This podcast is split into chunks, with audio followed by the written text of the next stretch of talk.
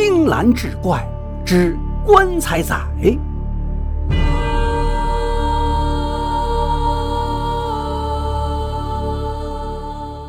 话说清朝末年，重庆长寿河街有一个安乐棺材铺，老板棺材胡去世后，他唯一的儿子胡万生继承了棺材铺。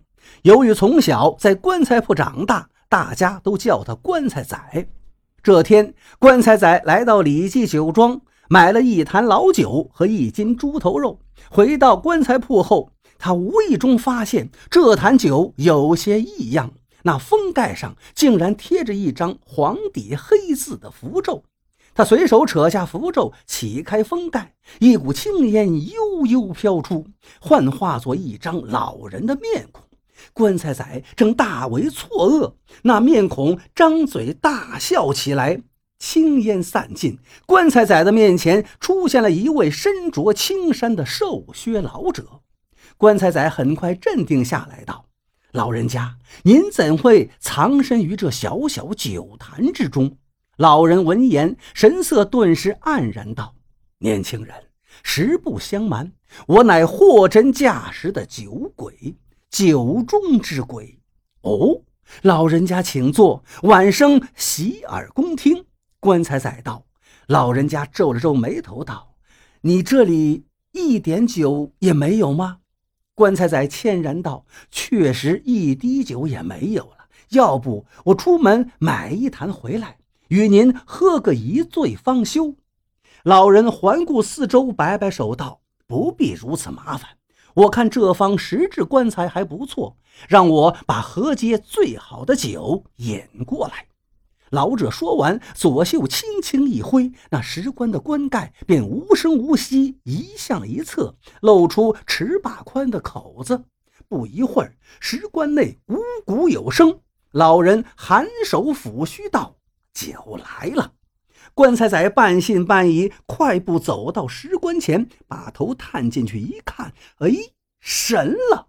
石棺内壁赫然出现一个婴儿拳头大小的眼洞，一股清冽的酒水正不断的上涌，扑面的酒香诱得他蠢蠢欲动。不一会儿，酒味上升到石棺容量的八成左右，泉眼渐渐消失。棺材仔喜不自胜，大喊一声：“好酒！”随即转身抱起空酒坛，从石棺内打起满满的一坛酒，又取来两个酒碗，和老人相对而坐。一大碗美酒下肚，老人打开了话匣子：“我是关口人，姓张，名继海。我年轻时便好饮酒，大家都叫我酒鬼张。六十五岁那年，我和临县一位酒中豪客赌酒，喝了一天一夜。”没成想，第二天清晨，我竟醉死在这酒里乾坤，做了名副其实的酒鬼。后来做了酒鬼的我，经常到李记酒庄偷酒喝，被老板发觉。那老板李大头从前是一位游方道士，他设计抓住我，用符咒把我困在酒坛之中。我在这小小的酒坛中一困就是十多年。李大头把酒坛藏于地窖角落里，直到两天前，店里新来的一个伙计到地窖取陈酒，那伙计无意中发现禁锢我的酒坛，不及细看便抱到了柜台之上，然后被你买下。棺材仔，来，我敬你，是你亲手揭去那该死的符咒，救我酒鬼张于危难之中。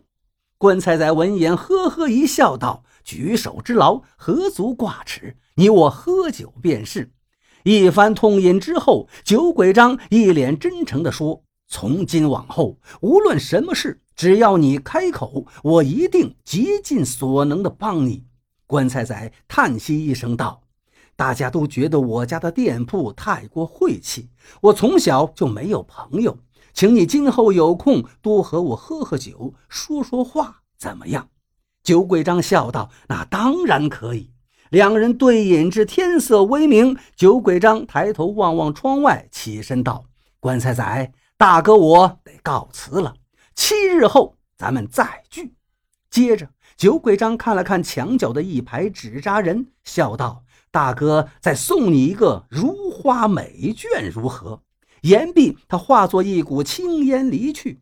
棺材仔本没把这话当回事儿，可翌日傍晚，他正欲动手做饭之时，忽然听到墙角发出“嘤”的一声。他循声望去，只见一个明艳动人的纸扎美人朝他走了过来。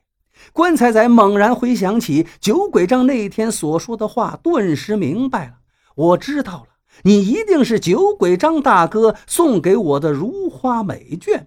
那女子点点头，柔声道：“您叫我紫嫣吧。”当晚，宛若天仙的紫嫣陪他喝了很多酒，还为他弹奏动人心弦的琵琶曲，二人琴瑟和鸣，甚是甜蜜。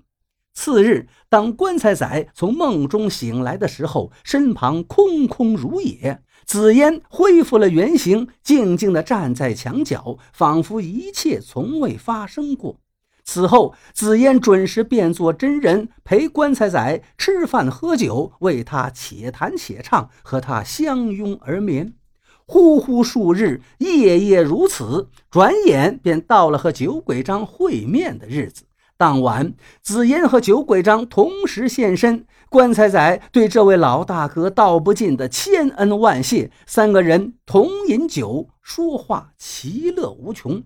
不久，七夕来临。当紫嫣现身的时候，棺材仔笑吟吟地牵着她的手进入内屋。只见屋内红烛明耀，灯笼高挂，正面墙上贴着大红的喜字。棺材仔，您这是？紫嫣又惊又喜。我要与你拜堂成亲。棺材仔如同变戏法般取出了大红的盖头。恰在此时，一股青烟飘过，酒鬼张也现身了。他嘿嘿笑道：“两位新人，赶快拜天地，我也好顺便讨点喜酒喝。”紫烟含羞不语，任由棺材仔把大红盖头盖在自己头上。美好甜蜜的日子就这样匆匆溜走。转眼年关将至，这天下午，棺材仔正在整理店铺。他的表哥方达突然走进了店里。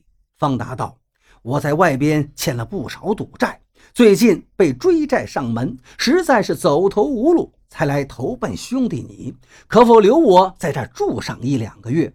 棺材仔不好拒绝，只得无可奈何收留了表哥方达。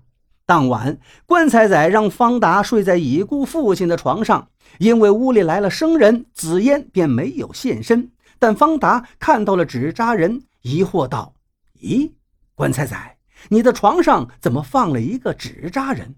哦，晚上一个人睡觉太过冷清，我让这纸扎人陪着，好歹有个伴儿吧。”棺材仔敷衍道。三天后，棺材仔外出买东西，店铺里就方达一人。一位客人来买九个纸扎人，可当时店铺剩余的只有八个。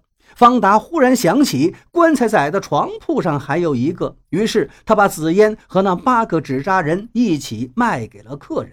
棺材仔回来后发现紫嫣没了，慌了神，连忙问方达怎么回事。方达一脸得意道：“我帮你卖。”“什么？你卖了？”棺材仔闻言顿如五雷轰顶：“你快告诉我，那客人往什么方向走的？”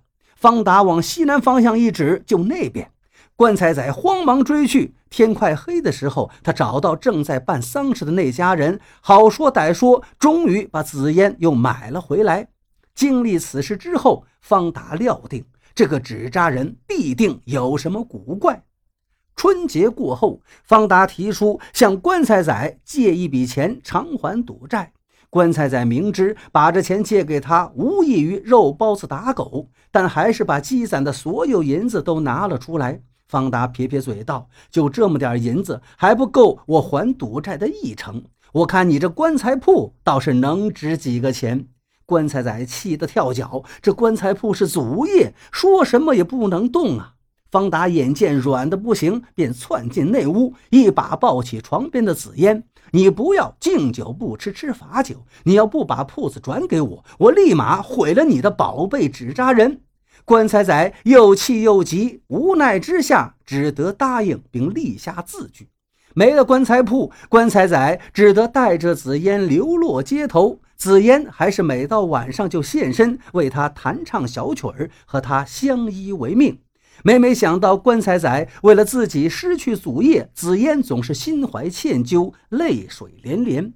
三日后，棺材仔在街尾碰见了方达，他却是已经疯了，认不得棺材仔了。披头散发的他，双眼呆滞，嘴里不停地念叨着：“棺材铺里有鬼，棺材铺里有鬼呀！”棺材仔知道，这一定是酒鬼张大哥活活吓疯了表哥方达。棺材仔再次收回了自己的棺材铺。他把方达送回了老家，给他的父母留下一大笔银子。方达欠下的赌债也慢慢的帮他还清了。之所以能够付出这么一大笔钱，全靠酒鬼张大哥。他叫棺材仔连夜用纸折了一些银子，放进一个紫木棺材中。第二天一早，纸折的银子全都变成了白花花的真银。